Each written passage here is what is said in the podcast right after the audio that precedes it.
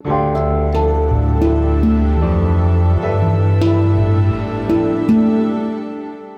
schreiben das Jahr 2020 und das hier ist die sogenannte Gegenwart.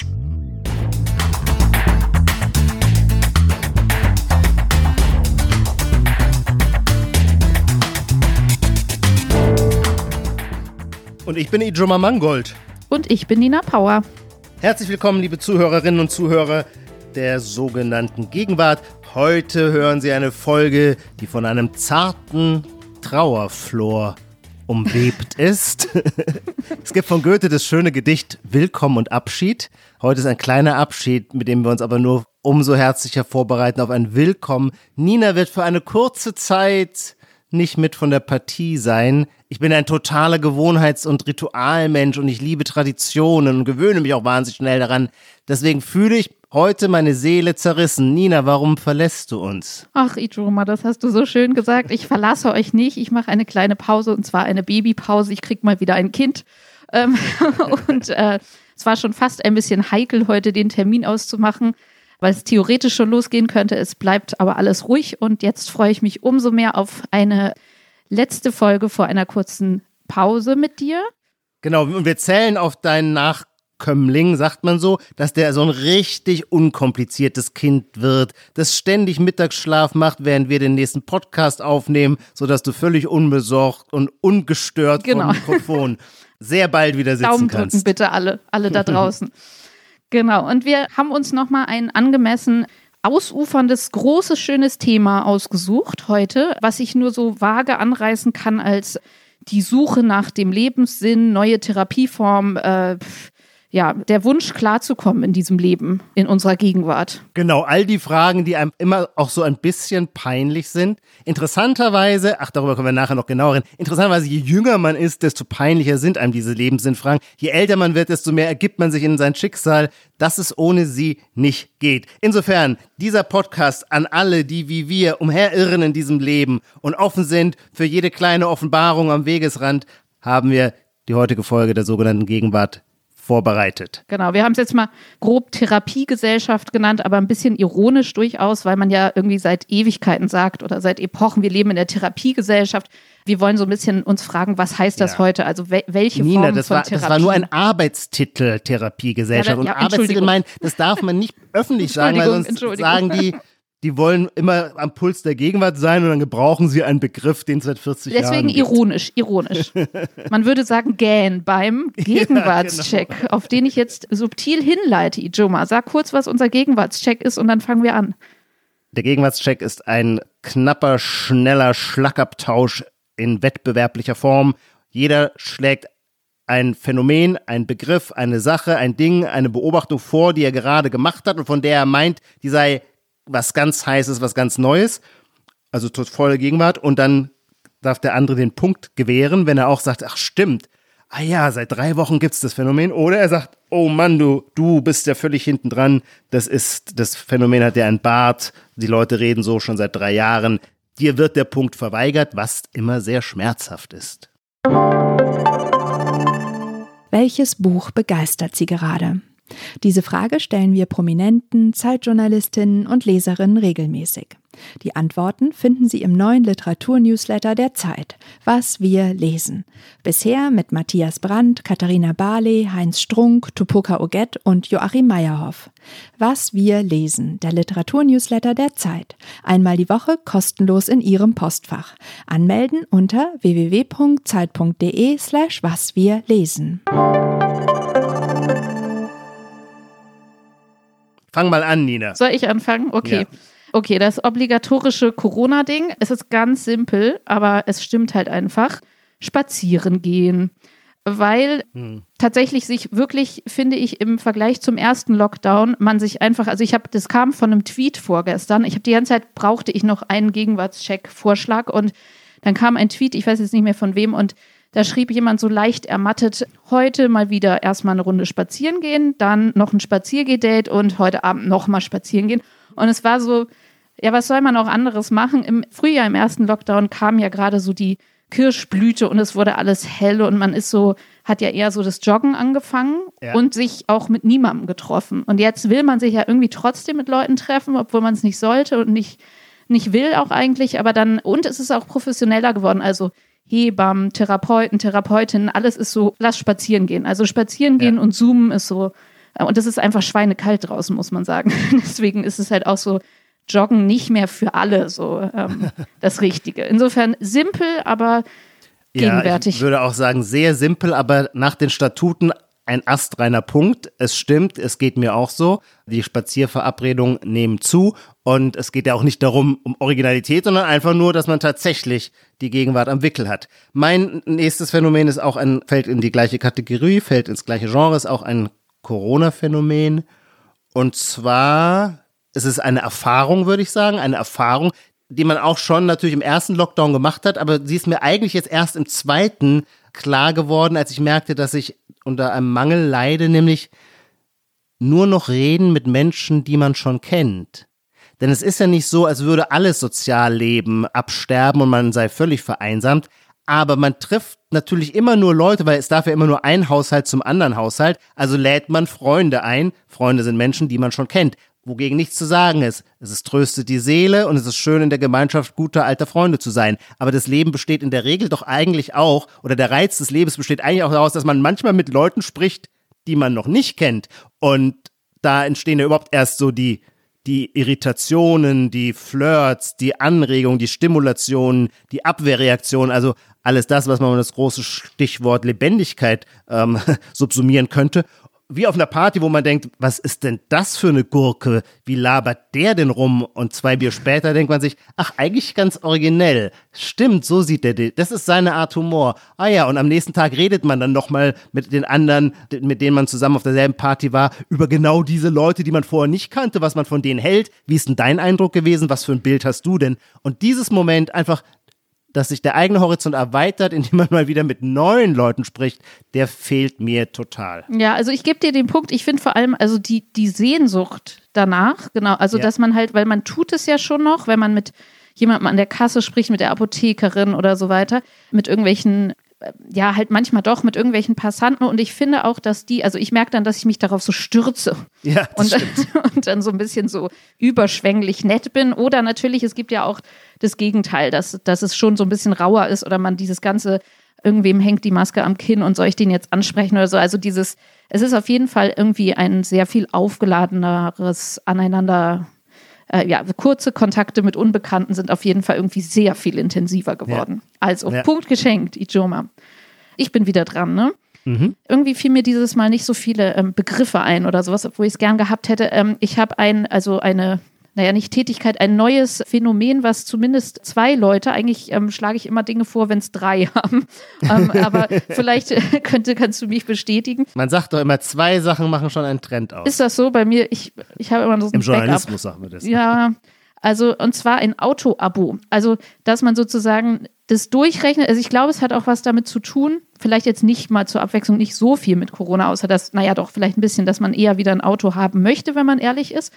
Und dann das besonders auf die zutrifft, die noch so eine alte Verbrennungsgurke vielleicht hatten und die ist kaputt gegangen oder man möchte sich zumindest irgendwie nicht mehr so einen alten Gebrauchtwagen anlachen. E-Auto ist man aber irgendwie noch skeptisch oder zu teuer oder irgendwie ist noch nicht so weit. Was macht man? Dieses Sharing-Modell ist irgendwie auch nicht so. Und man, dann habe ich so Leute in meinem Umfeld, die rechnen sich dann so aus und sagen, naja, das ist irgendwie, wenn ich mir jetzt, äh, wenn ich mir das ausrechne, dann mache ich mir für drei Monate jetzt, hole ich mir einen Mietwagen. Und das ist dann das Auto-Abo. Und damit sind sie glücklich. Du weißt nicht, was du angerichtet hast. Es ist im Moment sehr gefährlich. Also, liebe Zuhörerinnen und Zuhörer, der Gegenwartscheck ist ja unvorbereitet. Wir wollen den anderen ja immer überraschen. Ähm, deswegen äh, konnte Nina nicht ahnen, dass sie damit das Thema anspricht, über das ich jetzt stundenlang Du reden könnte. die ganze Zeit. Ich rechne die ganze Zeit, weil ich nämlich einen Autounfall hatte vor drei Wochen und das erste Auto meines Lebens, das ich überhaupt erst im Januar gekauft hatte, einen alten Polo, der war schrottreif danach. Nicht meine Schuld sondern die des Unfallgegners. So, und, aber das ändert nichts daran, dass ich jetzt ein neues Auto brache. Und seither bin ich genau mit diesen Fragen immer zu beschäftigt. Und das Spannende ist, man muss alles durchrechnen. Mieten, leasen, gebraucht kaufen, neu kaufen. Und es Tolle ist, es kann auch gar nicht anders sein, wenn man alles richtig durchrechnet, sind zwischen allen Möglichkeiten stehen immer zu Gleichheitszeichen, weil es logischerweise alles immer aufs Gleiche hinausläuft. Die Dinge haben einen Wert und der wird nur in unterschiedliche Zahlungsformen gewickelt. Also selbstverständlich ist ein Auto, das man liest, genauso teuer wie ein Neuwagen, den man kauft. Nur in eine andere Zahlungsform runtergebrochen. Und selbstverständlich ist der Gebrauchtwagen genauso teuer wie der Leasingwagen, mhm. nämlich von dem Wert, den er in dem Moment hat. Das heißt, wenn man lange genug gerechnet hat, kommt man zu dem erlösenden Gefühl, es ist völlig wurscht, für welche Option man sich entscheidet. Keine hat einen finanziellen Nachteil. Okay, also jedenfalls scheint es mir, damit können viele im Moment am besten leben. Also nicht so das Alte, das Neue, sondern so, okay, damit, also so ein Interims- ich miete mir das einfach mal für zwölf Wochen und dann sehe ich weiter. So. Aus meiner extremen Praxisnähe heraus, Nina, kann ich jetzt natürlich noch eine Erklärung geben, warum das Mieten ein bisschen gerade die Nase vorne hat. Durch Corona sind die Kfz-Zulassungsstellen nicht mehr gut besetzt. Das heißt zum Beispiel in Berlin braucht man mindestens vier Wochen, um einen äh, Wagen angemeldet zu kriegen. Die Anmeldung, wenn man es dringend braucht, kann man nur umgehen, indem man ein Auto mietet. Also Auto-Abo-Leute da draußen, alles richtig gemacht. Und du kriegst den Punkt. Dankeschön. Mein Lieblingspunkt an dich. Was hast du noch? Ich habe jetzt, dann wähle ich jetzt mal so einen Begriff, weil du sagst, du hast jetzt kein Jahr, der Game Changer. Überall taucht er auf. Alles, was man macht, muss mindestens ein Game Changer sein, sonst ist es konventionell langweilig und zum Einschlafen. Die Wirtschaft sucht nach dem Game Changer. Jeder Gedanke sollte ein Game Changer sein. Keiner will mehr nach Spielregeln spielen, sondern die Spiele sollen sofort neu erfunden werden. Irgendwie scheint die Stimmung auf Innovation zu stehen, aber es ist natürlich auch einfach eine Phrase. Finde ich gerade noch okay. Ist aber schon so ein bisschen, ich habe heute so, heute war so ein Tag im Supermarkt äh, mit so, wo es nur so Bananen mit schon so braunen Stellen gab. habe ich noch mitgenommen. so, so, eine Art, so eine Art von Punkt kriegst du jetzt von mir. Also stimmt, Nina, das ist gerade auf dem Ich triumphiere. So. Ich war vollkommen überzeugt, dass du den mir nicht geben würdest. ja, ich, ich bin heute selber auch nicht so über. Der Gamechanger finde ich eigentlich auch schon zu lange im Spiel. Ich hatte nur nichts anderes. Aber jetzt ist es zu spät. Du hast den Punkt vergeben. Eine reine Matschbanane, die du von mir hier kriegst durch die Kamera. Und ich habe heute die sogenannten Spendierhosen an und melde mich jetzt mit meinem letzten Punkt, den du eigentlich nicht ablehnen kannst, weil er von, ich glaube, sogar einem Hörer und Hörerinnen-Paar kommt, die uns ja. geschrieben haben und ich fand das so schön. Es ist jetzt auch nicht der neueste heiße Scheiß, aber ähm, es ist andauernde Gegenwart. Und zwar, dass man sich, und es ist so eine schöne Beobachtung, dass man sich in der Emoji-Kommunikation an das Gegenüber anpasst. Das heißt, wenn ich, also mhm. es gibt ja Leute, die machen immer noch so 90er Jahre Doppelpunkt und Klammer zu als Smiley. Dann gibt es so die WhatsApp-Standard-Leute, die irgendwie, äh, und dann gibt es aber auch so Menschen, also ich finde vor allem meine ähm, Beobachtung ist, dass das vor allem ältere Menschen sind bei WhatsApp, die so ganz viele Emojis dann machen, also so dann nicht ein Smiley, sondern fünf und dann mache ich das auch, also so. Ja. Weil ich höflich sein will und weil ich so denke, ah ja, okay, so machst du das scheinbar. Und wo es mir besonders auffiel, war auch ähm, eine Bekannte, die nimmt dann immer dieses Katzen-Smileys, obwohl es nicht thematisch um Katzen geht, aber das ist so ihr Standard. Ding. Aha. Und dann habe ich selber, obwohl ich das noch nie benutzt habe, außer wenn es um eine Katze ging, habe ich da auch so eine komische Katze gemacht und dachte, warum machst du jetzt so eine komische Bist Katze? Bist du ein Chamäleon? scheinbar. Also jedenfalls bin ich, genau, das wäre jetzt nochmal, wenn man vertieft reingeht, äh, wer setzt das und wer passt sich an oder wie, also zumindest findet man dann eine gemeinsame Emoji-Sprache und es gibt ja auch so Leute, so Puristen, die das gar nicht machen und dann würde man das, auch fühlt man sich so ein bisschen peinlich berührt, wenn man dann so jemand ist, der so ein Smiley noch hinterher macht. Dann, dann lösche ich den lieber mal so weg. Dann. Ah ja, ich glaube dir, dass es das Phänomen gibt. Das ist natürlich eines, das jetzt nicht irgendwie besonders aktuell ist, weil wir arbeiten mit den Emojis schon sehr lange. Ich bin ein großer Emoji-Fan, auch wenn ich sie nicht so toll beherrsche. Ich habe Freunde, die können wirklich ganze Epen nur in Emojis erzählen. Also es ist wirklich, also in einer WhatsApp-Gruppe, wo geklärt wird, ob man am Abend erst essen geht, dann tanzen geht und so weiter. Also, und das kannst du alles mit, mit dem reichen instrumentalen Ausdruck, das finde ich immer sehr, sehr faszinierend. Ich selber glaube, ticke anders. Bei mir ist eher so, wenn ich jemanden schreibe, von dem ich weiß, dass er das für infantil hält und für eine Verhunzung des Kommunikationsgebrauchs mit Emojis zu arbeiten, dann donner ich den richtig zu mit denen. okay, okay. Aber du kriegst den Punkt. Das oh, stimmt. Das ist eine schöne Beobachtung. Es ist, sind ja auch unsere Zuhörer, die den Punkt in Wahrheit kassieren. Genau, genau. So, jetzt habe ich den Faden verloren. Hast du jetzt noch einen oder nicht? Ich habe noch einen. Ah ja, bitte. Genau. Und zwar, also ich muss mich jetzt sehr präzise ausdrücken, damit dir klar ist, was daran das Neue ist. Okay. Es geht mir nicht generell um die Übersetzung von Anglizismen ins Deutsche. Das ist ein altes Phänomen, dass wir sagen, das macht Sinn. Ja. Das neue Phänomen, das ich vorstellen will, lautet, Anglizismen so ins Deutsche zu übersetzen, dass sie im Deutschen extrem ungrammatisch klingen, sodass vollständig klar ist, dass sie quasi parforcemäßig aus dem Englischen ins Deutsche gebracht worden sind und genau dadurch ihren Hipness-Wert erreichen. Und mein Lieblingsbeispiel dafür ist ein Zitat, ein sogenannter Blurb, den Christian Ulmen für, das, für den neuen Roman des Journalisten Timon Karl Kallater. Ein ganz toller Journalist, ich lese den immer sehr, sehr gerne bei der FAS. Ähm, und von dem kommt ein Roman raus und Christian Ulmen sagt darüber, als Blurb, also als Werbespruch hinten drauf, ich kann Timon Karl Kallater fühlen. Mhm. I can feel you. Ähm, wir mhm. kennen alle I can feel you. Das ist ja jetzt nicht einfach nur, dass er es ins Deutsche übersetzen will, sondern er will, dass dieser brutale Übersetzungsakt der zu so einem ungrammatischen noch, noch mit im Raum halt. Das macht, du meinst, wenn man sagt, Satz, ich fühle dich, ne? Das wäre ja auch, also, mh. Hm? Hast du noch ein anderes Beispiel? Frage nee, ich streng. Leider nicht. Ah. Ja, abwarten. Das ist so okay. heiß aktuell, das Phänomen, dass es halt erst ein Beispiel ja. dafür gibt. Ja, ja, okay, gut. Die Banane ist noch grün. Lass noch mal abwarten, okay? okay, ähm, Ijoma. Wir kommen jetzt schon zu unserem großen Thema, finde ich. Und vielleicht kann man einmal sagen, wie wir zu dem Thema gekommen sind. Und zwar war es auch wieder ein Hörer, der zuerst vorgeschlagen hat, dass wir mal was über Goop machen. Wir, ähm, also das mit dem falsch aussprechen oder Schwierigkeiten beim Aussprechen haben, ähm, könnte uns heute noch öfter passieren. Wir müssen zwei schwierige Dinge ständig aussprechen, jetzt die nächsten Minuten. Und zwar zum einen, vor allem Ijoma, Ayahuasca. Ayahuasca kommen wir gleich zu. Und Gwyneth pa Paltrow. Gwyneth, Gwyneth Paltrow. Gwyneth.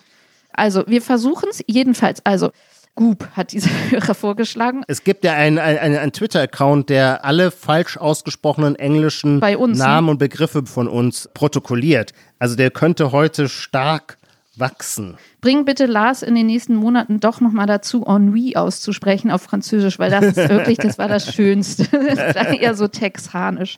Sorry, Lars, liebe Grüße. Also jedenfalls hat der Hörer uns Goop vorgeschlagen, dieses Lifestyle-Unternehmen der Hollywood-Schauspielerin Gwyneth Paltrow.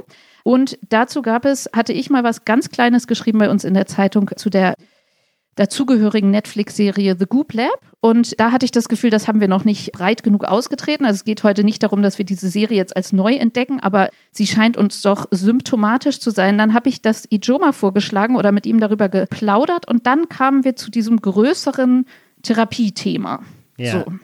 Und natürlich wollen wir jetzt, also müssen wir eigentlich nicht sagen, wir sind keine klinischen Psychotherapeutinnen und Therapeuten und erkennen uns sozusagen da im richtigen Betrieb nicht aus, aber es geht schon so ein bisschen auch um die zeitgeistlichen Moden oder wie spricht man über Therapie, Lebenssinn? Wo sucht man das? Ähm, sucht man das eher im Körper oder im Sprechen? Was für Therapieformen gibt es? Und das schien uns ein großes, schönes Thema zu genau, sein. Genau, aber eben als Beobachtung des Diskurses, weil zur Sache haben Können wir, wir leider sagen. keine echten Offenbarungen anzubieten, auch wenn es bestimmt eine gewisse Faszination für das eine oder andere gibt, für das eine oder andere auch eine gewisse Abstoßung. Aber es ist schon so, dass sich an der Art, wie eine Gesellschaft sich selbst als eine zu heilende betrachtet, sehr, sehr viel ablesen lässt über ihre Selbstbeschreibung. Und das Wort heilen ist ja sowieso im Moment auch ein absolutes Hype-Wort. Ganz Amerika spricht ja nur noch davon, also das ist ja der Slogan von Joe Biden, er will mit seiner Präsidentschaft Amerika heilen, aber Stimmt, Amerikaner ja. sprechen sowieso ständig davon, to heal the society oder, äh, oder die Menschen. Bei Achille Membe, dem kamerunischen Philosophen, der hatte bei uns im Mai im Feuilleton einen großen Text mit der Überschrift Die Welt reparieren. Das ist zwar ein etwas mechanischerer Ausdruck, aber diese Vorstellung, dass gewissermaßen alles aus dem Lot ist, dass wir verkehrt leben und dass wir nicht so sehr Lösungen brauchen, die Politik spricht immer von Lösungen, die dann zu delivern seien, nein, sondern dass wir geheilt werden müssen, dass wir uns sehnen nach Healing. Das ist, glaube ich, große, es hat ja, auch was Überwältigendes. Ne? Also, ja, das, also da habe ich, stimmt, also wo du es jetzt sagst, mit dem, mit dem Heilen äh, im Politischen, darüber hatten wir noch gar nicht gesprochen, das ist sehr interessant. Wo das sehr auffällig ist. Und deswegen, glaube ich, ist diese Serie so interessant. Also vielleicht kann man ja noch einmal was über Goop selber ja. sagen von Gwyneth. Oh ja, stell uns mal dieses Unternehmen vor. Vor allem, genau. du hast hier auf deinem, auf unseren Notizen so wahnsinnige geile Serie, so eine Reihe aufgemacht, was die alles herstellen. Und die Zusammenstellung dieser Produkte ist alleine schon Musik in meinen Das ist einfach mal so reingeballert. Also das Unternehmen gibt es seit 2008. Das gehört der Hollywood-Schauspielerin Gwyneth Paltrow, 48. Und es ist ein Lifestyle-Imperium, kann man sagen, äh, mit der Zentrale in Santa Monica in Kalifornien. Und es nennt sich im Modern Lifestyle Brand. Es gibt im Online-Shop, genau, gibt es Vibratoren, Pullis, Pastamaschinen, Mixer zum Smoothies machen, Kissen für einen entspannten Nacken, Sport-BHs, Teekannen. Ähm, und es gibt halt viel so Pastell. Äh, ganz kurz, ja. weil diese Reihe so toll ist. Also, man, man, fängt doch schon an, so über Kombinationen nachzudenken. Zum Beispiel, wenn man den Vibrator benutzt, wäre es sehr gut, gleichzeitig ein Kissen für den entspannten Nacken zu okay, haben. Den Sport-BH, ja. Also es ist alles so sehr ähm, pastellig gehalten und äh, mich hat das ein bisschen an, an wenn man es jetzt auf Deutsch übersetzen sollte, an Till Schweiger, der hat doch auch so einen so Shop, wo man so, ähm, so Leinenpullis kaufen kann und, Ach, und cozy äh, Ich kenne nur dieses so. Äh, sehr mittelmäßige Restaurant in Hamburg von ihm. Ja, da genau, also so, egal. man kann noch sagen, zu, zu Goop, woher man das noch kennen kann, ist Anfang des Jahres ist es verhaltensauffällig geworden durch die sogenannte Vagina Candle oder jetzt gibt es auch noch eine Orgasm Candle, ähm, je schlappe 76 Dollar pro Stück. War ein PR-Gag, also das äh, ist dann so eine, was Warum weiß ich, so eine. So? Ja, ich glaube, sie hat dann irgendwie, die Gwyneth Paltrow hat dann irgendwie an irgendwas, irgendwas mal gerochen, da ging es um irgendwelche Kombinationen von Gerüchen und dann hat sie das als Witz gesagt, so dass das riecht wie wie ihre Vagina. Ja, irgendwie so. Also jedenfalls war das, glaube ich, Aber Witz. nicht, dass man die einsetzt, während nee, man den gar Vibrator nee, benutzt. Nee, nee, nee, nee, nee, nee. Es ist einfach, glaube ich, nur ein Name. Und dann kam das Orgasm-Ding und dann, keine Ahnung, das war halt echt so eine, so eine, so eine Meldung. So. Und generell. Hast du das gründlich nachgestellt? Mir leuchtet es, ich glaube schon, also es wäre doch einleuchtend, dass eine Kerze, die Vagina-Kerze heißt, während des Geschlechtsakts angezündet werden soll, weil sie. Ja, gut, das kann sein, das kann sein. Aber also, es hat jedenfalls keinen technischen. Du meinst, dass das dann irgendwie alles schöner als wird? Als Verführungstool. Ja, okay, also. Das Blöde ähm, ist natürlich nur, wenn du jemanden einlädst, der kommt in deine Wohnung zum Abendessen und kennt das Produkt. Und während der Eintritt zündest du diese Kerze an, dann weiß der Gast, der sofort, hm. Ach, darauf soll es hinauslaufen. Das könnte dann kontraproduktiv sein. Also so die Moschus-Candle in ja. ja, na gut, ja. egal. Also kann man nochmal nachrecherchieren? ich kann das auch mal nachrecherchieren und in die Shownotes nachher noch Nina, ich habe das Gefühl, dass mein Detailinteresse für diese Dinge von dir zurückgedrängt wird. und naja, und Gwyneth Paltrow generell redet ja freimütig über Sex und gutes Leben und sie ist mhm. auch noch äh, bekannt geworden durch äh, ihre Trennung zu ihrem Ex-Mann, dem Sänger von Coldplay, hat sie den Begriff Conscious Uncoupling geprägt auch. Also, Ach, den hat sie selber geprägt. Auch da kann ich das nicht hundertprozentig sagen. Ich weiß nur, dass sie auch damit so in den Schlagzeilen war, dass sie so gesagt hat, das ist alles so smooth und bewusst und das sollte mal jeder so machen. So. Also, so viel zu diesem Unternehmen selber. Man sieht in dieser Netflix-Doku oder Doku-Serie, die hat fünf Folgen, und da sieht man nun Gwyneth Paltrow selber, wie sie strahlend, leuchtend und gesund und ja, einfach perfekt da in Kalifornien rumsitzt mit ihren Mitarbeiterinnen und Mitarbeitern und die probieren dann im Selbstversuch, ähm, so wechselnd je nach Folge und Therapieform, recht extreme Therapien aus, die jenseits der Schulmedizin stattfinden. Also der Duktus ist immer so ein bisschen wir haben alles probiert und jetzt gibt es aber noch diese andere Heilungsmethode. Es geht tatsächlich auch immer um Heilen und dann schmeißen die zum Beispiel eine Folge lang, schmeißen die alle, fahren die nach Jamaika und schmeißen halluzinogene Pilze ein unter Therapeutenaufsicht. Dann gibt es einen Trainer, der Wim Hof, so ein bärtiger Typ mit so langen Haaren und der äh, zeigt uns, wie man im Lake Tahoe bei sieben Grad Eisbaden geht und einen das sozusagen als Erweckungsheilungserlebnis geistig und körperlich für immer gesund macht. Dann gibt es eine Orgasmustrainerin. Dann werden verschiedene Ernährungsmethoden ausprobiert, um das biologische Alter runterzusetzen, wenn ich mich richtig erinnere. Und es, es gibt, gibt, das so eine chronologische Alter und das biologische genau. Alter. Und je gesünder man lebt, desto niedriger ist das biologische Alter verglichen mit dem chronologischen. Und dann machen sie in dieser Serie verschiedene, die Mitarbeiter machen je verschiedene Diäten und überprüfen dann danach das neue biologische Alter. Und äh, bei der einen, ich glaube, bei Peltro selber, der ist es gelungen, ihr biologisches Alter, das sowieso eineinhalb Jahre unter ihrem chronologischen so Natürlich. ungefähr lag, nochmal um ein Jahr zu senken. Während die angenehmste Diät, nämlich, ich glaube, die war vegan, peskatorisch, wie sagt Ja, man im stimmt, Deutschen, ja. Fisch und Gemüse. Also die Peltro hatte die brutalste, die durfte nur aus Tüten so bestimmtes Zeug fünf Tage. Hat auch wirklich sehr gelitten und wurde auch, wie sie Die sagte, Arme, ja. Mhm. hangry, also vor Hunger zornig. Und eine Mitarbeiterin hatte die angenehmste, ähm, eben die vegan-peskatorische. Und da war allerdings dann der Effekt auch, die hat halt ihr biologisches Alter auch nur um zwei Monate dadurch gesenkt. Ja. Also ohne Leiden, no pain, no gain. Ja. Also man sieht es genau, es geht um Leiden und, und aber auch um so extreme Erfahrungen. Dann gibt es irgendwie so eine Energiefeldmassage am Ende, wo, wo die Leute so, ah, wo so ein Typ die massiert und die zucken und die Körper springen so in die Höhe wie bei so einem Exorzismus. Also es hat alles sowas leicht ähm, ah, magisch Extremes und Nein, nein, finde ich nicht. Und zwar, das muss ich jetzt mal aus meiner Sicht sagen, ein subjektives Geschmacksurteil. Diese Serie kann Hate Crimes hervorrufen. Und zwar warum? Weil es in Wahrheit alles überhaupt gar nicht magisch ist, auch gar nicht durchgeknallt, sondern es erinnert es mich nämlich gerade an Live Rand. In Live Rands Roman, über den wir hier auch mal gesprochen haben, wird der Drogenkonsum immer genau kontrolliert eingesetzt. Und genau das ist auch das Prinzip von Goop. Kontrollierter Kontrollverlust. Wenn die nach Jamaika gehen und sich die Pilze reinschmeißen, sind dann zwei soll da eine, Therapeuten dabei. sind zwei Therapeuten dabei, dann soll das zwar schon irgendwie, soll man in eine andere Dimension vorkommen, aber selbstverständlich unter genauester Beobachtung und zwar auch mit dem Ziel, mehr über die Funktionsweise des eigenen Körpers, des eigenen Geistes zu verstehen, um, und das wird immer wieder gesagt, to be more in control.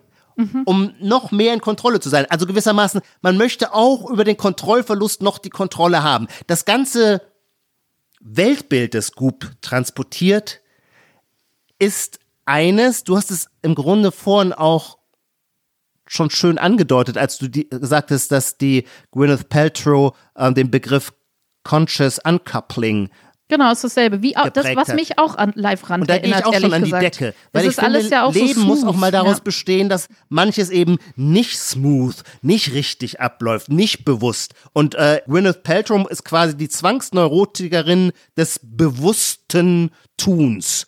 Und wenn man sie darin beobachtet, strahlt sie für mich sie, die immer zu gewissermaßen, könnte man sagen, nach neuen Quellen des Lebens sucht, sie strahlt für mich eine extreme Leblosigkeit aus. Die ist für mich wie ein künstlicher Abzug eines Menschen. Sie ist mir extrem unsympathisch. Ich fand sie immer schon eine schlechte Schauspielerin. Ich habe auch nie verstanden, warum sie ein Sexsymbol sein sollte. Sie trägt coole Klamotten, das tun die alle in dieser Serie, das finde ich schon mal gut, aber also mir hat ja, wie gesagt, mir hat die ganze Richtung nicht gepasst. Das ist aber schön, weil wir zwei haben ja einen Hang, manchmal uns in sowas reinzuschwärmen.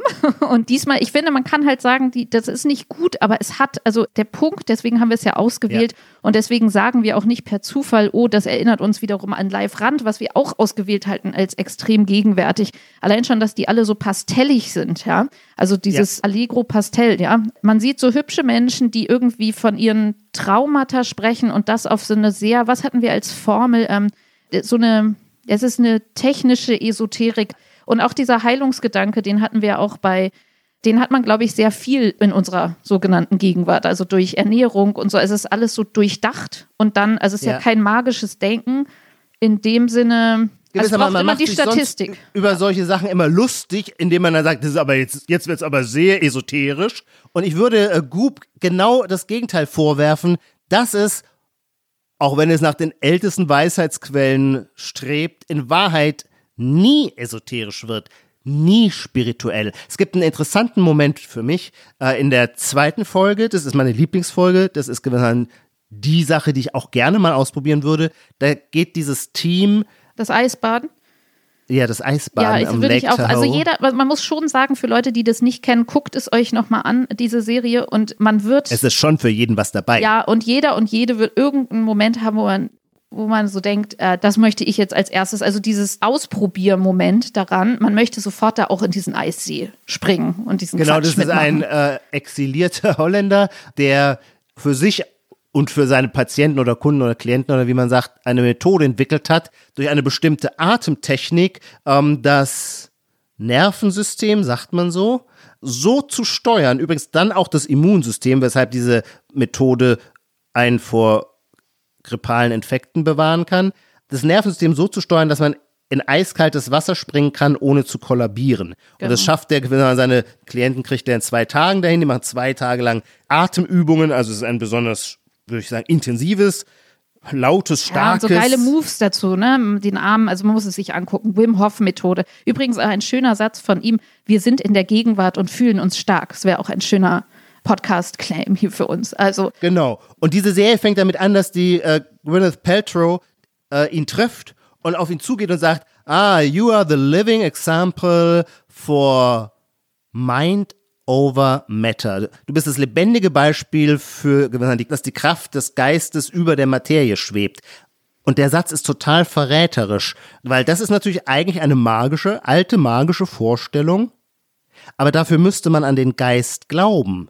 Das tut die Gwyneth Paltrow aber gar nicht, denn in Wahrheit glaubt sie nur an die Materie, weil für sie selbst der Geist im Grunde eine Materie ist, die durch bestimmte Techniken so konditioniert werden kann, dass sie dann das tut, was für sie gut ist. Es gibt nie einen Moment der Transzendenz oder des Übersprungs oder des Jenseitigen oder überhaupt nur des dunkel-mystischen.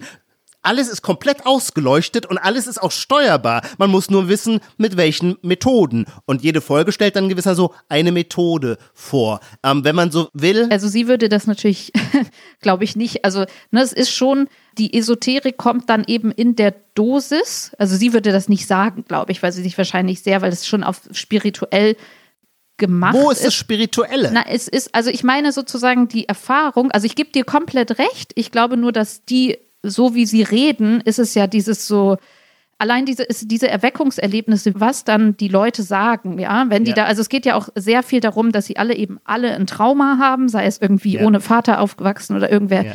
irgendwelche Suizide oder einfach Unsicherheit oder was auch immer. Also es wird auch, der Traumabegriff wird auch sehr großzügig verwendet. Ja, das Trauma gehört zu einem vollständigen Leben dazu. Das ist so, nur dumme Ignoranten verfügen über kein Trauma, so. Ich sage ja immer Ikea-. Ikea-Seelen, ähm, also Seelen, die sozusagen so total standardisiert sind, auf die man Ja. so hinabblickt und sagt, naja, du hast ja kein Trauma, du hast Ja. so eine, na egal, also auf jeden Fall wird aber diese ganz Körper, also es ist sehr, eine sehr körperliche, also es gibt keine Folge, in der es nicht total um den Körper geht und um Ja. Extremerfahrungen im Körper, wodurch dann sehr schnell, also den Satz, den sie am meisten sagen, ist immer ähm, diesen amerikanischen Satz, dass sie alle sehr emotional geworden Ja. sind. Und äh, das ist dann Ja. so die Vorstufe, und dann fangen sie sofort sehr stark an zu weinen. Das Und Weinen ist ein wichtiger Moment. Weinen, einmal kriegt die eine auch so ein Kicherflash, das finde ich ganz äh, charmant. Da hat man weht, weht einen kurz irgendwie doch der Exzess so an, aber es ist eben, wie du sagst, sehr, sehr kuratiert und beaufsichtigt von eben diesen Therapeutinnen und Therapeuten. Und die sagt dann irgendwie so, naja, wie was man in so einem Trip dann halt so sagt, ne? Also ich, ja, ich, ey, krass, ich, fuck, ich hatte das Gefühl, ich bin in einem Baum, aber dann war es ein Organ und vielleicht war es auch der Geburtskanal und der eine sagt, ich verschmolz mit dem Mond. Was sie alle sagen ist, ich fühle mich wie ein anderer Mensch. Das war die wichtigste Erfahrung in meinem Leben. Und das ist auch ziemlich krass. Also Dinge, um jetzt mal hochzuzoomen auf unser Thema, auch Superlative, Überwältigungs- und Zäsurvokabularien, Ja. die man nie sagen würde nach einer herkömmlichen alten Ja. Gesprächstherapiesitzung. Da wird man Ja. sagen, oh, heute war es mal ein bisschen so und heute sind wir ans Thema das und das, Eltern gegangen und oder mein Bruder oder so und ähm, ja, war irgendwie, war auch anstrengend und mühsam. Also ich glaube, der Tonfall, der da drin ist, also ich glaube, einer der Experten, ich weiß nicht welcher, sagt auch einmal den Satz, traditionelle Gesprächstherapie ist ein ewiges Hin und Her. Also das ist halt so das nervige Gespräch und hier hast du die Überwältigung durch Drogen, Kälte, was auch immer. So. Also Mich provoziert diese Serie zu klassisch strenger Ideologiekritik. Erlaubt mir zwei Punkte mal zu machen. Das eine ist, man möchte dabei zum Klassenkämpfer werden, weil irgendwie vollständig klar ist, dass das der Lifestyle einer Klasse ist, die sonst keine materiellen Probleme hat. Ich finde es als Vorwurf meistens immer ein bisschen billig und banal. Hier scheint es mir aber in starker Weise zu treffen, weil es ist auch in dem ganzen Setting so eine Auswahl. Eine sieht schöner aus als die andere. Mhm. Die haben sowieso alle schon so einen Grad an Wohlgebettetheit. Die strahlen so viel Gesundheit und gesunde Ernährung und Wohlbehütetheit ja. aus, dass es einem schon ganz anders wird.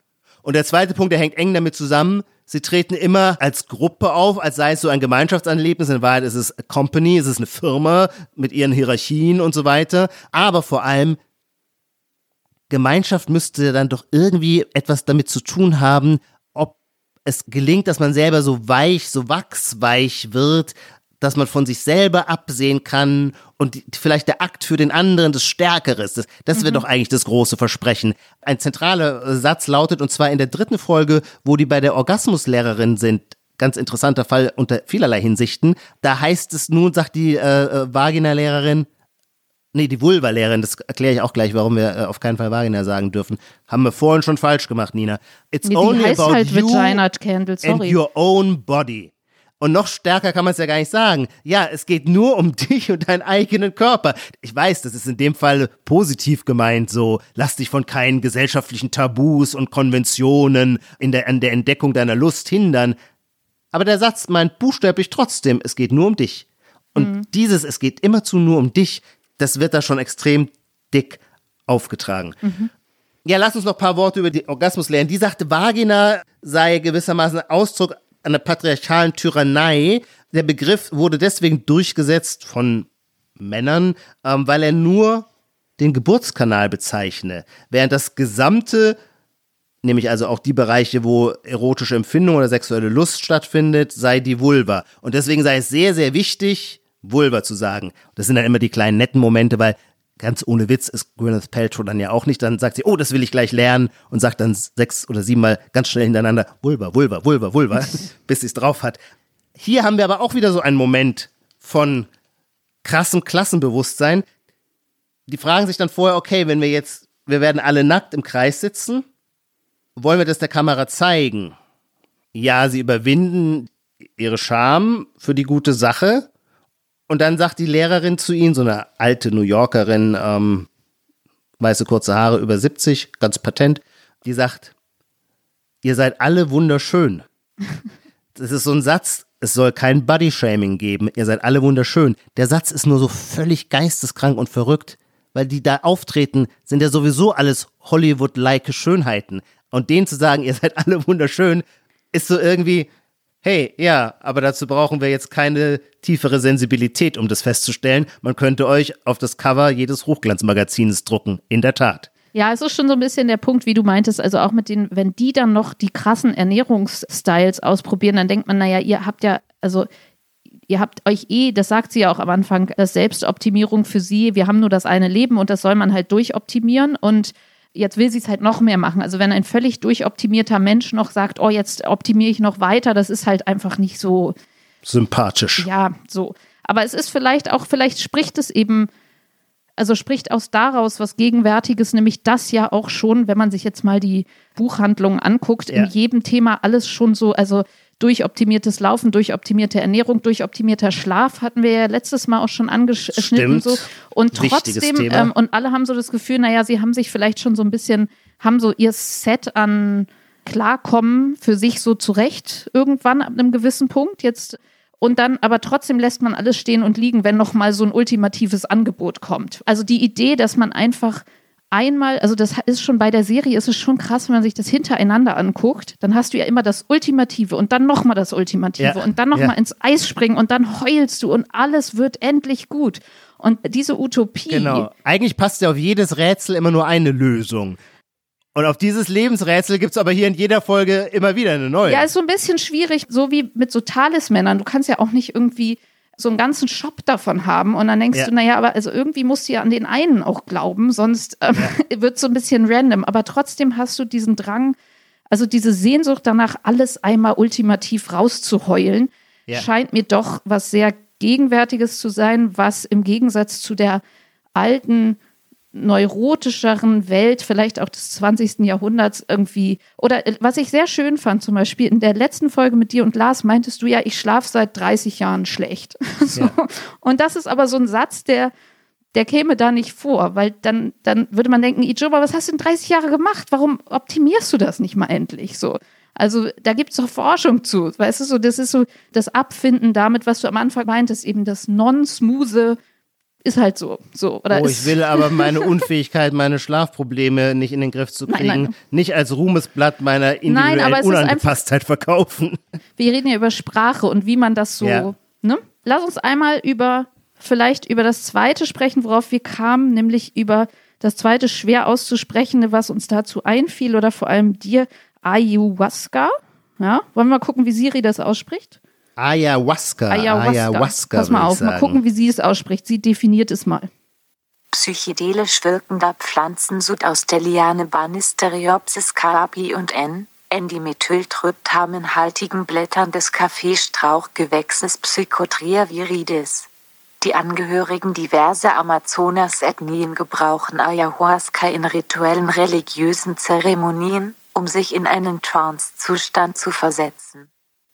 Ayahuasca in einen Trance-Zustand. Ja, ja, es ist, es ist glaube ich, schon eines der großen Moden ähm, des vergangenen Jahrzehnts. Ich bin zum ersten Mal damit in Berührung gekommen, ich kann leider jetzt nicht ganz genau sagen, ich nehme an 2013, 2014, als ich fürs Zeitmagazin die israelische Theaterautorin Yael Ronen interviewte. Wir haben doch im Magazin immer diese Kolumne, das war meine Rettung. Mhm. Und die hat in ihrer Biografie sehr, sehr viel spannende Momente. Sie ist mit einem Palästinenser verheiratet, ähm, ihr Kind wächst jetzt, wie sie sagt, als Deutscher in Kreuzberg auf ich dachte, da irgendwo wird es diesen Rettungsmoment geben. Und sie immer so, nee, nee, nee, nee, nee, nee. Der Rettungsmoment war, sei ein ganz anderer, nämlich sie sei nach Peru gereist und habe da über eine bekannte, eine tranceartige Gruppenerfahrung gemacht mit Musik und mit einem Schamanen. Und das sei eben Ayahuasca gewesen. Ich hatte das Wort noch nie gehört, musste viermal nachfragen, um überhaupt mir im Gedächtnis zu halten. Und dann sagte sie, es ist sehr emotional, und sie sprach mit einem großen Ernst. Das ist ja auch immer das Schöne. Menschen, die in ihrem Leben ein solches Offenbarungserlebnis haben, wissen ja, dass sie noch kurz davor, vor dem Moment, quasi Rationalisten waren, die jeden, der so geredet hätte, wie sie jetzt reden, belächelt albern hätten gefunden, ja. und albern gefunden hätten. Das baut man also dann immer ein, indem man quasi so, eine, so einen interessanten Tonfall wählt von großem Ernst, aber auch gleichzeitig signalisieren, ich will nicht missionieren, du musst mir auch gar nichts glauben, ist mir völlig egal, ich weiß nur für mich ist es so. Und mit diesem Ernst sagte sie, es sei sehr emotional und es eröffne auf erstaunliche Weise dein Unterbewusstsein. Meine Erfahrung, sagt Jael Ronen, ist, eine Ayahuasca-Nacht bringt mehr als zehn Jahre Psychoanalyse. Ja, und da haben wir es Zehn Jahre Psychoanalyse ja. hatte sie natürlich schon hinter sich. Und dann frage ich sie, ich zitiere kurz aus diesem Interview, redet man dabei mit den anderen Teilnehmern und dann sagt sie in die Antwort, finde ich ganz schön und interessant, nein, aber man hat auf magische Weise einen Zugang zu ihnen. Du bist mit ihnen verbunden, du spürst ihre Vision. Das Gute an der Sache ist, du musst nicht daran glauben, es passiert einfach. Und dann spürst du, dass die Welt ein viel mystischerer Ort ist, als du je gedacht hast. Und ich weiß noch, dass ich in dem Moment so dachte, wow, hm, sollte ich auch mal ausprobieren. Und vor kurzem erst habe ich jemanden, der wirklich die Verkörperung eines sehr kognitiven Rationalisten, eines sehr klugen Menschen ist. Ein, ich sage jetzt nicht, wer es ist, aber ein, eine einflussreiche Figur des Kulturbetriebs, ein wirklich kluger Kopf. Und der gestand mir auch bei einem Mittagessen, auch so leicht peinlich betreten, weil er nie damit gerechnet hätte, dass ihm das passiert ist, dass er auch so eine starke Ayahuasca-Erfahrung gemacht habe und seither über alles, aber über alles anders denke. Und als ich dann ganz neugierig nachfragte, wollte aber auch nicht mit mehr rausrücken, weil er, glaube ich, dann auch Angst hatte, dass das dann zu, dass ich ihn dann für zu verrückt halte. Dabei wollte ich ihn überhaupt nicht verrückt halten, im Gegenteil. Also, das war, was ich vorhin meinte. Ich weiß nicht, wie es dir da geht. Ich merke an mir selber, je älter ich werde, desto offenherziger und liebevoller betrachte ich jeden, der mir von seinem Erweckungserlebnis erzählt. Auf jeden Fall. Also ich glaube, so dieses ja, oder es ist vielleicht auch so eine, ja, dieses, was ich vorhin meinte, mit man hat so, so ein Set, dass man weiß, okay, wenn ich so schlafe oder so laufen gehe oder sowas esse, dann geht es mir so und so. Man hat so einen Erfahrungswert, aber es bleibt was, wenn einem jemand sowas erzählt, dass man dann eigentlich denkt, man lässt alles stehen und liegen und versucht das auch. Oder man, also ist so mhm. bereit, sich darauf einzulassen. Was ich ganz interessant finde, ist tatsächlich, also wenn wir versuchen, irgendwie eine ja, vielleicht sowas wie eine Chronologie oder eine Ordnung zu schaffen, wie das mit Therapieformen oder der Suche nach Glück oder sowas ist, klang ja eben schon so durch, dass dieses letztendlich sehr technische, abgeklärte und gleichzeitig gemixt mit so einem esoterischen, also wir sind ja in der Zeit, wir sind im Zeitalter des Intervallfastens mit Sternenkunde obendrauf. Ja. Es sind immer mehr Leute, die irgendwie sich von Astrologen beraten lassen oder von irgendwelchen Gurus. Ja. Und du hast ja gerade gesagt, der hat dir das so ein bisschen beschämt oder schüchtern erzählt. Es gibt auch Leute, die das gerne sehr ironisch verpacken und dann aber trotzdem, man denkt halt, naja, ihr bezahlt halt schon Geld dafür. Und Ja. dass man das so zu Rate nimmt und gleichzeitig aber die technischen oder naturwissenschaftlichen, also dieser Cocktail scheint mir sehr, sehr gegenwärtig zu sein. Numerologie. Hm, ja, hm? Eine Freundin hat mir kürzlich auch meine eigene Hausnummer, von der ich sa sa noch sagen würde, das ist reine Kontingenz, in welcher Hausnummer ich wohne, auch numerologisch auf mein Leben ausgelegt. Und kann man dann sagen, richtig oder falsch? Oder also lebst du in der falschen Hausnummer, einen weiterziehen, dann alles wieder gut? Oder Da habe ich auch sehr drüber nachgedacht mit dem richtig oder falsch, weil es ist so schwierig. Wenn man sagt falsch, dann sagt der andere, du wehrst es ab, weil es die tiefere Wahrheit deiner Existenz ist. Sagt man, ja, es stimmt, stellt man fest, naja, aber was stimmt? Die Sätze sind natürlich auch von so stark allgemeinem Charakter. Hm, ja, ja. Sie hat mir dann auch mein Geburtsdatum ausgelegt und ich bin geboren 1971, das ist die 18 und die 18 steht für die Illusion. wieso ist die Naja. 71 die 18? Äh, nee, 1971. Ach Du so. musst alle vier addieren und dann kommst du auf 18. Okay, okay. Warum das so ist, weiß ich nicht. Und die 18 steht für die Illusion. Und ähm, da muss ich sagen, naja, klar. Aber ein Leben ohne Illusion wäre ein Roboter. Also jeder hat natürlich, das sind ja archetypische Elemente, aus denen sich alles Leben immer zusammensetzt. Deswegen, Kommen wir nicht fast da dann schon wieder in so eine Randomness der, oder also, wenn du dran glaubst, wenn du sagst, das ist die Bedeutung, ja, dann funktioniert es. Also du hattest doch den schönen Satz, also wir, wir haben jetzt mal, wenn man so, so bündelt und sagt, was war denn vor diesem technisch pseudo-esoterischen, würde man schon, Ja. würde ich schon sagen, oder vielleicht, wenn wir noch weiter zurückgehen, ja, und sagen, okay, es gab irgendwie Weltkriege und Traumata, also so wirkliche Traumata, und dann gab es da so Elektroschocks gegen und man Ja. sollte nicht drüber sprechen, also schweigen. Ja. Und dann gab es vielleicht die Generation, diese ganzen, die indische Erfahrung, also wir folgen einem Guru Osho nach Indien, Bhagwan, diese ganze Bewegung, wo der deutsche Wohlstands gewissermaßen. wo deutsche Wohlstandskinder sich irgendwie nach Indien abgesetzt haben und ihre Familien verlassen haben und Schreitherapien gemacht haben oder Summenmeditation oder sowas. Dann irgendwann gab es mal so die, die 90er. Ich weiß nicht, was man da, ob man da so, da gab es, fallen mir so Talkshows und Aerobic ein, also nicht so viel. nee, nee, Aerobic äh, war 80er Jahre. Genau, aber da, das stimmt. Die 90er ist dann, finde ich, beginnt dann Yoga. Und zwar interessanterweise erst noch unter allgemeinem, unter dem Nasenrümpfen der Mehrheit als etwas Esoterisches. Und auch da ist dann wieder zu beobachten, dass sich Yoga zum Allgemeinplatz durchsetzen konnte in dem Moment, wo es gewissermaßen seine spirituelle Dimension ablegt. Ich erinnere mich, dass mir ganz viele Freunde dann immer in den Nullerjahren entschuldigten, sagten, Damals musste man sich dafür noch entschuldigen, ist lange vorbei. Entschuldigen sagten, sie würden Yoga machen, aber ohne Ohm und so weiter. Also so weit wollte man dann doch nicht gehen. Ich würde heute umgekehrt sagen, naja, ist fast schade, dass diese spirituelle Sache aus dem Yoga so ganz rausgenommen Na, das worden stimmt ist. ja nicht. Wenn du und das- an dessen Stelle des Power-Yoga, des Business-Investors, der in Nee, der nee, nee. kurzen, nach dem Business-Lunch auch noch schnell zehn Minuten Power-Yoga macht. Nee, das stimmt ist. natürlich nicht. Es ist einfach nur, weil wir ja übers Sprechen über diese Dinge reden. Es ist einfach nur eine normale, es hat sich halt äh, ausdifferenziert. Also es gab immer dann, dann gab es Bikram-Yoga und also, aber wenn du einfach ganz standardisiert oder wenn du damit anfängst, dann kannst du trotzdem noch so ein Erweckungserlebnis haben. Es ist einfach nur als Erzählung kannst es nicht mehr, ist es halt nicht mehr überwältigend. Also du kannst das noch jemandem erzählen und sagen, boah, für mich funktioniert das, aber man denkt so, ah ja, das für die funktioniert halt Yoga, für die halt Pilates, so. Also es ist nicht mehr dieses, ja, diese große Neuerung, so.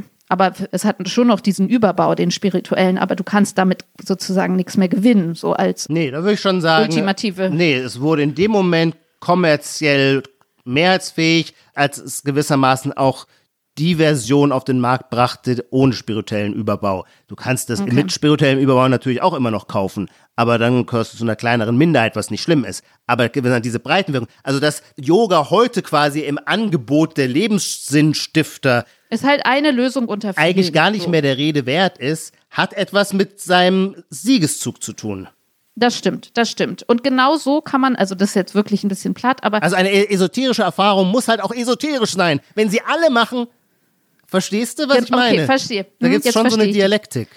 Genau, und also ich würde sagen, wenn man das jetzt in Phasen, also die Enttabuisierung oder Entmystifizierung des Yogas, dann gab es so eine Phase, wo man gesagt hat, okay, Psychotherapien, man muss darüber sprechen, dass man die macht, also Enttabuisierung der Psychotherapie. Und dann kam auch so eine Phase, in der wir jetzt auch immer noch sind, diese Und nicht nur Enttabuisierung der Psychoanalyse, sondern quasi sie wurde zum Statussymbol. Also Ja, früher genau. sagte man, ich habe Anwälte. Jetzt war es sehr wichtig zu sagen, ah, ich, jeder, jeder sollte das man haben. muss zu seinem Geburtstag ja. lädt man selbstverständlich auch noch seinen Analytiker ein, damit alle anderen sehen, was für einen tollen Analytiker man hat.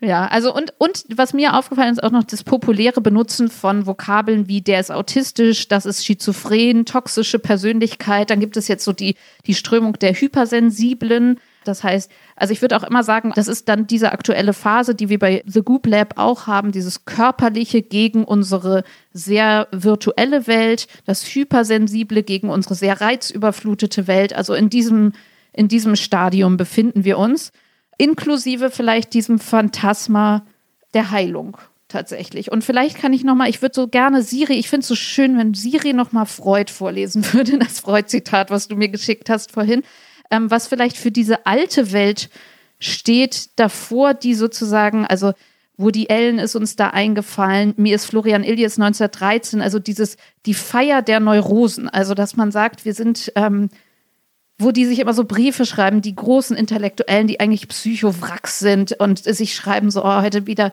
dieses Hypersensible, heute habe ich wieder schlecht geschlafen und mir geht's wieder so schlecht und so. Also dieses auch letztendlich auch dieses, ja, dieses Abfinden damit, dass man eben nicht heil ist und es vielleicht auch echt nicht mehr wird. Also das ganze 20. Jahrhundert denken vielleicht, wenn man es so zusammenfassen möchte. Die Absicht, dass der Mensch glücklich sei, ist im Plan der Schöpfung nicht enthalten. So, bam. Genau, also Freud war natürlich nie ein Eudaimonie-Lehrer. Bitte was? Die Eudaimonia ist die griechische Lehre von der Glückseligkeit. Und Pass auf, sonst schreibt uns wieder dein Lateinlehrer wie irgendwann dein Altgriechischlehrer. Irgendwann hat die Jo mal was geschrieben. Dann, ja, aber vor allem, weil ich einen Kasus falsch Irgendwas falsch dekliniert hatte. Das war mir sehr peinlich, ja. Freud war kein Lehrer der Glückseligkeit. Gibt irgendwo noch mal so ein anderes Zitat, das mir bei Freud immer einfällt und das, das ich so cool finde. Ich finde das gerade nicht. Weißt du es, Nina? Das mag ich so sehr. da, wo er also davon spricht, dass schon viel erreicht sei, wenn man aus hysterischem Elend gemeines Unglück macht. Genau, ist doch geil, oder? Aus hysterischem Ja. Elend gemeines Unglück. Und ähm, natürlich ist irgendwie heute die Vorstellung immer, gemeines Unglück, nee, damit wollen wir uns nicht abfinden. Nee, Heilung, Heilung, Wir haben Katharsis mehr bitte. verdient auf, auf dieser Welt. Genau, Heilung. Und die Heilung, da muss ich jetzt dann doch nochmal religionssoziologisch rangehen. Ich bin ja jemand, der der schwinden Bedeutung äh, der christlichen Kirchen eine trauervolle Träne nachweint. Ich meine, der zentrale Begriff des Christentums ist das Heil.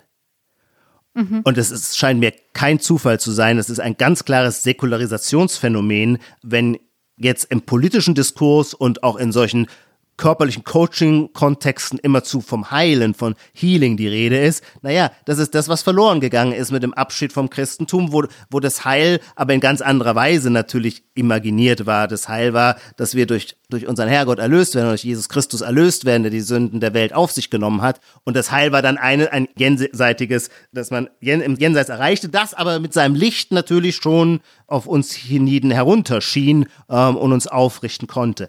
Es hat halt immer eine Autorität mitgedacht. Ne? Das hatte Also, immer eine Autorität. Die hast du halt Genau. irgendwie bei Goop nicht so. Genau, denn Also- die katholische Kirche war wie ein toller Ausdruck der Verwalter des Gnadenschatzes. Ja, ja. Was interessant ist, einen letzten Titel möchte ich noch sagen. Ähm, Manfred Lütz, ein Psychiater und Psychotherapeut Und und. Katholik. Ja, genau. Und der hatte vor zehn Jahren mal ein Buch geschrieben, Irre, wir behandeln die Falschen, unser Problem sind die Normalen, eine heitere Seelenkunde. Und er steht jetzt in der Bestsellerliste seit dem Sommer mit dem Titel Neue Irre, wir behandeln die Falschen, eine heitere Seelenkunde. Also das passt nur gerade zu diesem Punkt. Der sagt zum Beispiel, ich hatte mir mal so ein Video mit dem jetzt angeguckt, äh, dass man, wenn es einem schlecht geht, also erstens soll man nicht aus jeder Befindlichkeitsstörung gleich das so pathologisieren und sagen, man ist, man sei depressiv, weil das sozusagen einfach eine Verstimmung ist oder Gemeines Unglück ist. Ja, und ein Trauerfall ist etwas, was passiert und nichts Pathologisches in dem Sinne. Kann es natürlich werden, ist jetzt alles so geschenkt, aber im Trauerfall soll man mit guten Freunden reden oder man soll mit weisen Menschen reden, wie er sagt. Und man soll nicht verwechseln, Psychiater sind keine weisen Menschen. Also da hat man halt so diese, das, die können Pillen verschreiben, ja. Und und sie können mit diesen Pillen sehr gut, das ist ja seine Position, sehr gut helfen, aber natürlich nur dort, wo auch tatsächlich ein klinisches Phänomen vorliegt. Und all das, was wir, du hast es vorhin auch angeführt, so alltagssprachlich dann als Autismus und als Narzissmus und so weiter, werfen wir mit den Ferndiagnosen um unserer uns, Umwelt, ja. unserer Vorgesetzten, unserer Politiker munter um uns.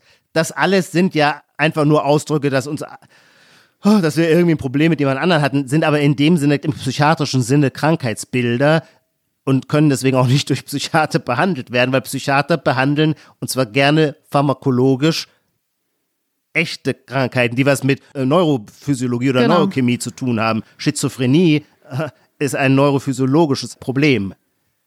Genau, und das sind so letztendlich, wenn man es simpler sagt, der Begriff Seelenklempner, es ist halt auch ein Klempner. Ist auch ein ne? Klempner, also jetzt, genau. genau, ist halt kein Heiler. Ja, ja. Nina, zum Schluss, weil unsere Zeit rum ist. Ach, Wahnsinn, ja. Müssen wir auch geheilt werden? Wie können wir denn geheilt werden und vor allem wovon? Wovon würdest du gerne geheilt werden? Oh Gott, äh, oh Gott, auf diese Frage war ich jetzt nicht vorbereitet. Ähm, weiß ich nicht, wahrscheinlich muss man jetzt so Sachen, so, so ganz simple Sachen sagen wie, Handysucht, Corona, keine Ahnung, muss drüber, muss drüber nachdenken, Ijoma. Ich frage dich lieber nochmal was anderes, was leichter zu beantworten. Naja, nee, die Frage ist auch nicht leicht, auch äh, wieder angemessen, größenwahnsinnig. Unsere letzte Kategorie, nämlich die sogenannte Zukunft. Ja. Da bist du dran und kriegst jetzt eine Frage, die sehr simpel ist, nämlich wird 2021, weil vorher sprechen wir uns hier an dieser Stelle nicht mehr, wird das ein Jahr der Euphorie? Also kommen jetzt wirklich die, vielleicht sogar eine Reihe von Jahren, also goldene Zwanziger wieder, wo wir sagen, oh, diese blöde Pandemie liegt hinter uns und es läuft wieder. Und also ich weiß noch ganz am Anfang von Corona gab es auch so, als die Italiener alle auf dem Balkon gesungen haben und das alles noch so neu und überwältigend war, war so eine Meldung, italienischer Psychologe sagt voraus, danach wird die Phase der großen Euphorie kommen. Und man dachte so, oh ja, dann kommt die große Euphorie und die Lebensfeier und sowas. Ähm, oder wird das eher so, merkt man schon Silvester so, oh Mann, das Impfen dauert. Biden muss ganz schön viel reparieren und eben nicht heilen. so. Hast du, da, hast du da ein Gefühl? Heilung ist ein metaphysischer Begriff. Die Hoffnung auf Heilung sollte man nie haben, denn der Heilzustand, der wird äh, auf diese Welt nicht kommen, auch nicht durch Joe Biden.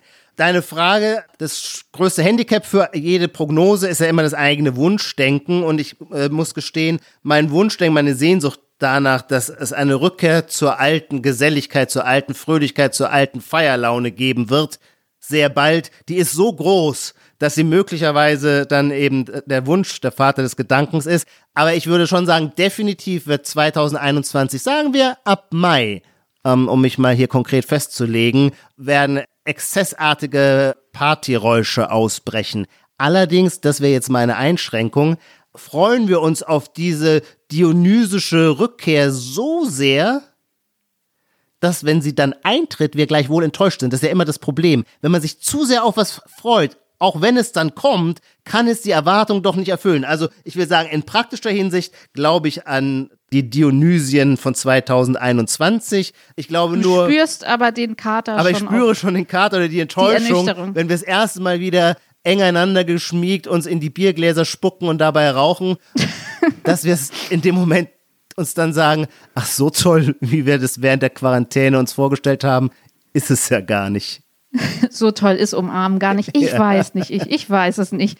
Also ich werde das Mantra von Wim Hof, dem Kälte-Eismann aus dem Goop Lab mitnehmen und immer vor mich hin sagen, wir sind in der Gegenwart und fühlen uns stark. Und du bist dann mit einem wichtigen Menschen mehr neben dir in der neuen Gegenwart 2021 und das ist natürlich ein feiernswürdiger Anlass. Liebe Nina, ich wünsche dir alles Gute für die nächsten Wochen. Dankeschön. Dankeschön. Ich komme bald zurück und bis dahin, wie all die anderen Hörerinnen und Hörer da draußen, höre ich euch gern zu, dir und Lars und freue mich schon. Wir fühlen uns geschmeichelt. Bis dann, Ijoma. Und zum Abschluss verrät Siri Ihnen, liebe Zuhörerinnen und Zuhörer, noch einmal, unter welcher Adresse Sie uns schreiben können. Adios. Bis dann. Die Titel aller Bücher, Artikel, Filme, Songs oder Serien aus dem Podcast finden Sie in der Podcast-Beschreibung. Bei Anregungen, Kritik und Lob schreiben Sie uns gerne an gegenwart.zeit.de.